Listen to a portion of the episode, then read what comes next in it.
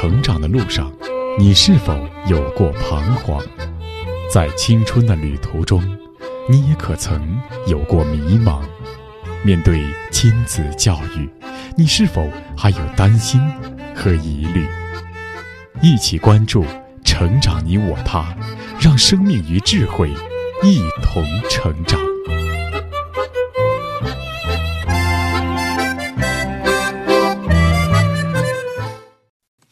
愿生命与智慧一同成长。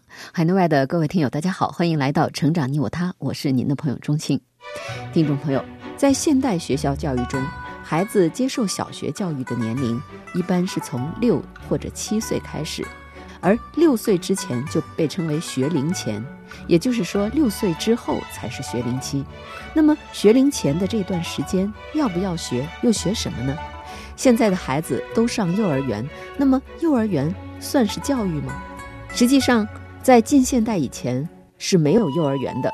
世界上第一所真正意义上的幼儿园出现在19世纪40年代的德国，创始人和命名者是德国著名教育家弗里德里希·弗洛贝尔。1840年，他创立了世界上的第一所幼儿园，目的是要让孩子就像花园中的植物一样自由绽放和生长。让教育与游戏融为一体，可见弗洛贝尔认为教育需要向学龄前延伸，而当代脑科学、心理学等学科的发展，将儿童可以接受教育的年龄拓展到了零岁，非常强调零到三岁的重要性，这又比幼儿园向前迈进了一步。那这是为什么呢？今天的节目，我们就继续从家庭教育专著《发现母亲》当中去寻找答案。《发现母亲》一书是由华东交通大学母亲教育研究所所长王东华教授所著。好，以下我们就来聆听《发现母亲》第二章的第七节：人生的头三年是组装大脑。播讲时代。人生的头三年是在组装大脑。为什么在三岁以下的智商测试无甚意义，或者说变数太大？那是因为这个阶段孩子的大脑还处在组装阶段。只有在组装好之后，你才能说组装的是小汽车还是拖拉机，是高层建筑还是平顶瓦房，是黑白电视机还是彩色电视机，是二八六电脑还是五八六电脑。而在组装完成之前，你是无法断定的，因为这个决定权掌握在组装者母亲的手里。日本教育家井深大曾将人脑的头三个月的发育与电脑的组装做比较，认为人生头三年是大脑的组装配线工作，开始脑细胞纯粹是自然状态，因此不能发挥作用。从大脑的显微镜照片上可以看出。婴儿出生以后，随着时间的推移和智力的发展，逐渐出现连接着细胞与细胞之间的桥梁一样的突触。只有众多的细胞互相拉起手来，才能处理外界的信息，才能表现出头脑的特有作用。景深大认为，这和电脑的晶体管是一个原理。每个单独的晶体管没有任何作用，只有把它们用配线连接起来，才能发挥电脑的机能。这些脑细胞的连接及电脑的晶体管和晶体管之间的配线迅速形成的时期，正好相当于零岁到三岁这一时期，而且其配线工程的百分之七十至百分之八十都在三岁以前完成。随着大脑配线的形成，脑的重量也在增加。半岁时，婴儿的脑重是出生时的两倍；三岁时可增加至成人的百分之八十。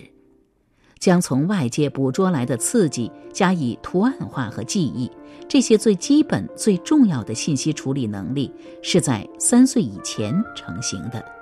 如果三岁以前形成的主机部分质量差，那么三岁以后。任凭怎么训练使用方法也无济于事，正如一台淘汰电脑配以版本很低的软件，其操作方法再巧妙也不会得到好的效果。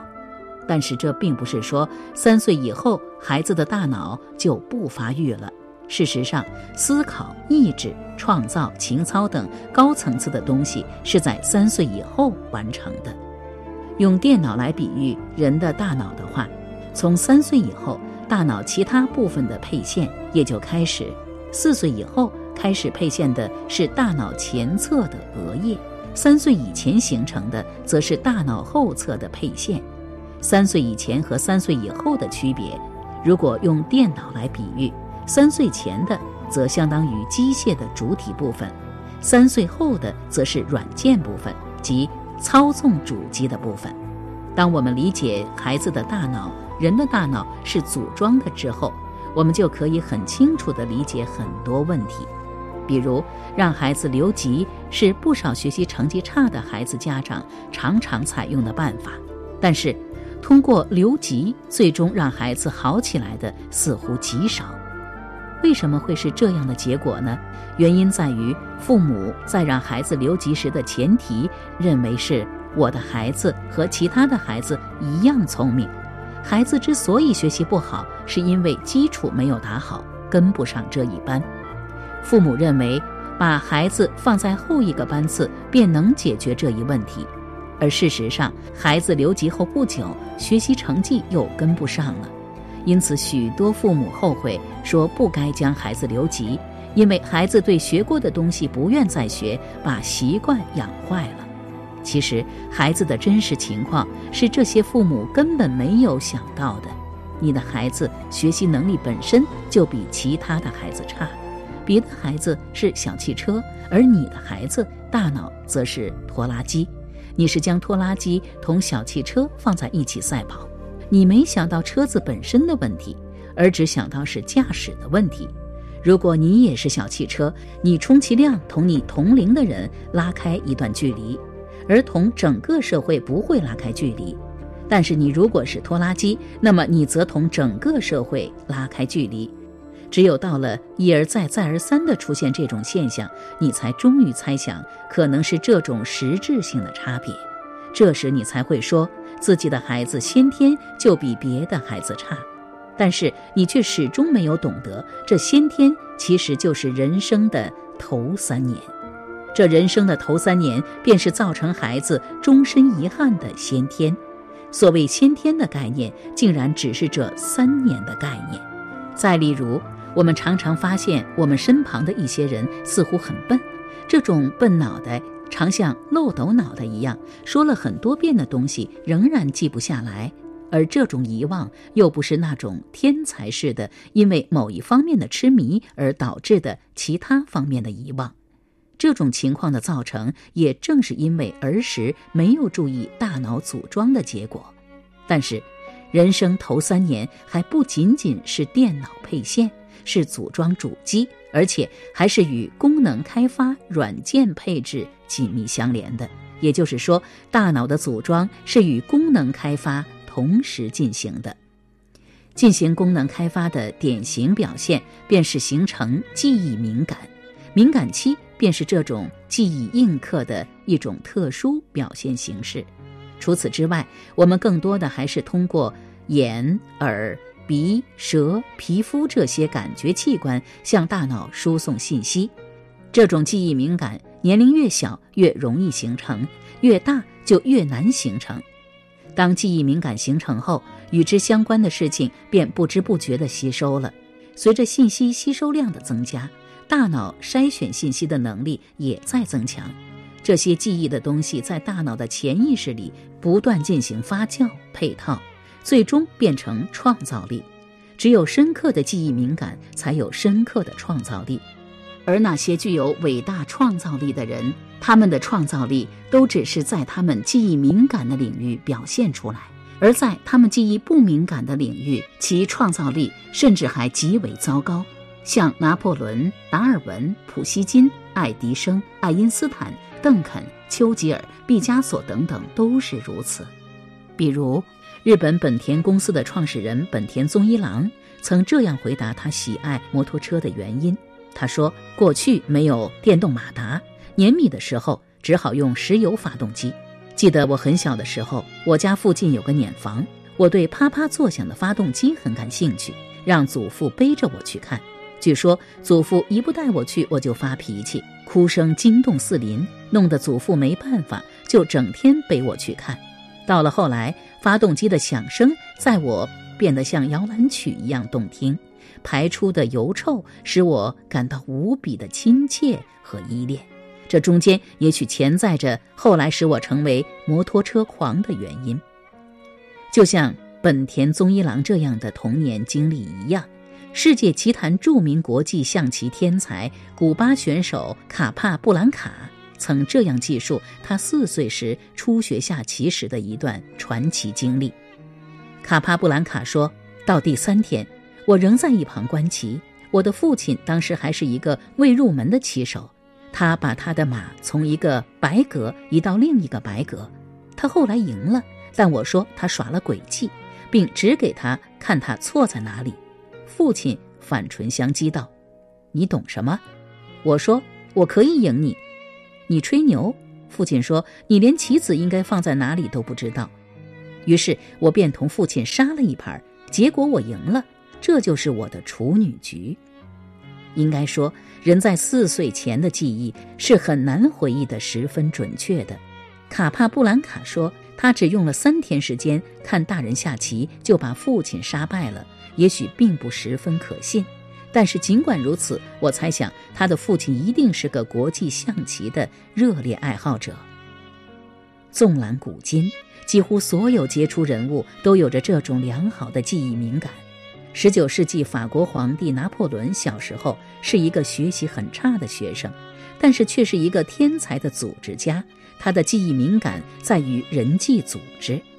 拿破仑有句名言：“没有记忆力的脑袋等于没有警卫的要塞。”传说他能记住自己部下所有军人的面容和姓名，并且比任何人都能清楚地记住正在战斗的部队的移动和位置。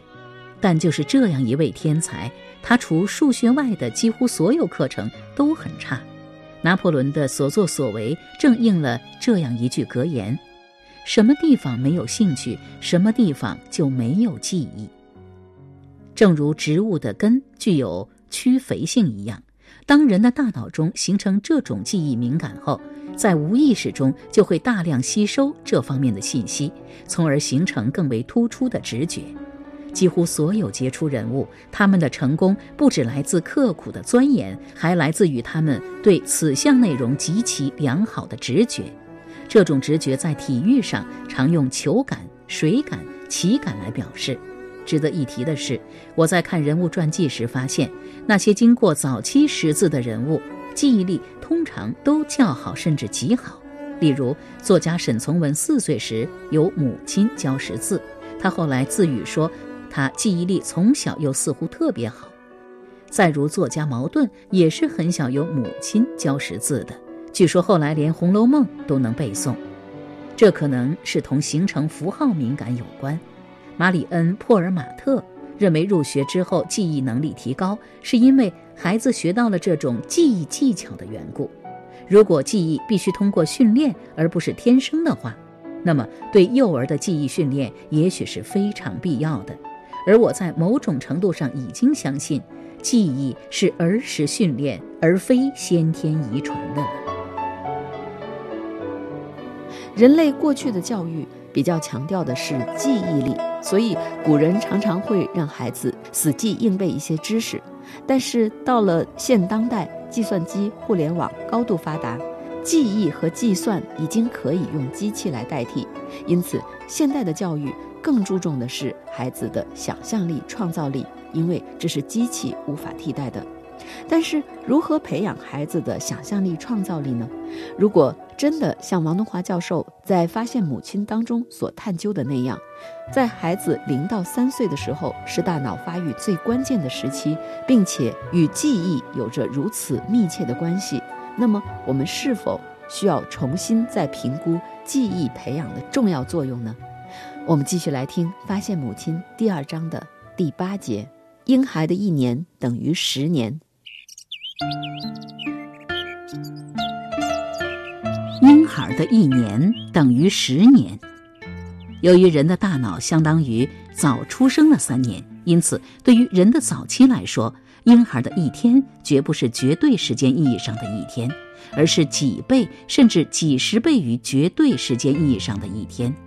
可是我们做母亲的觉得孩子还小，来日方长，即使浪费几天也没有什么关系，只要以后抓紧，很快便会补救过来的。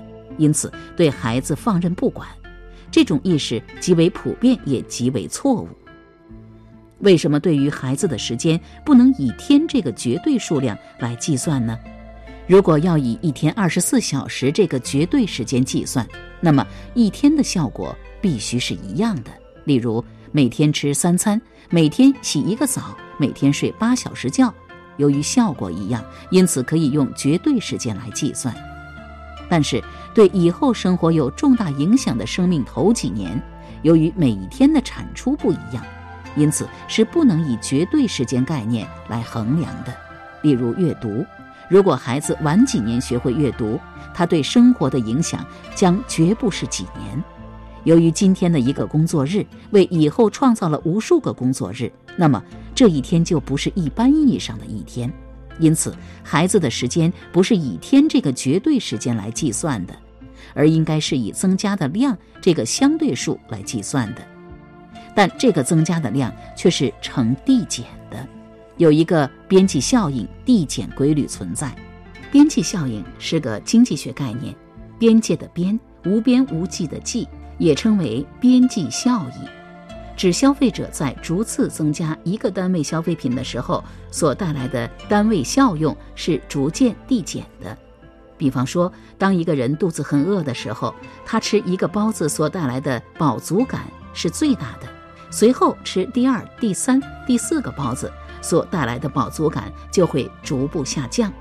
同理，孩子出生后，在一天天的长大过程中，他大脑发育的效率是具有边际效应的，就是出生的天数越多，发育效率呈递减的趋势。关于这个边际效应递减规律，有很多教育专家都论述过。日本教育家木村久一说。儿童的可能能力是有着递减法则的。生来具备一百度可能能力的孩子，如果从一生下来就给他进行理想的教育，那么就可以成为一个具备一百度能力的成人。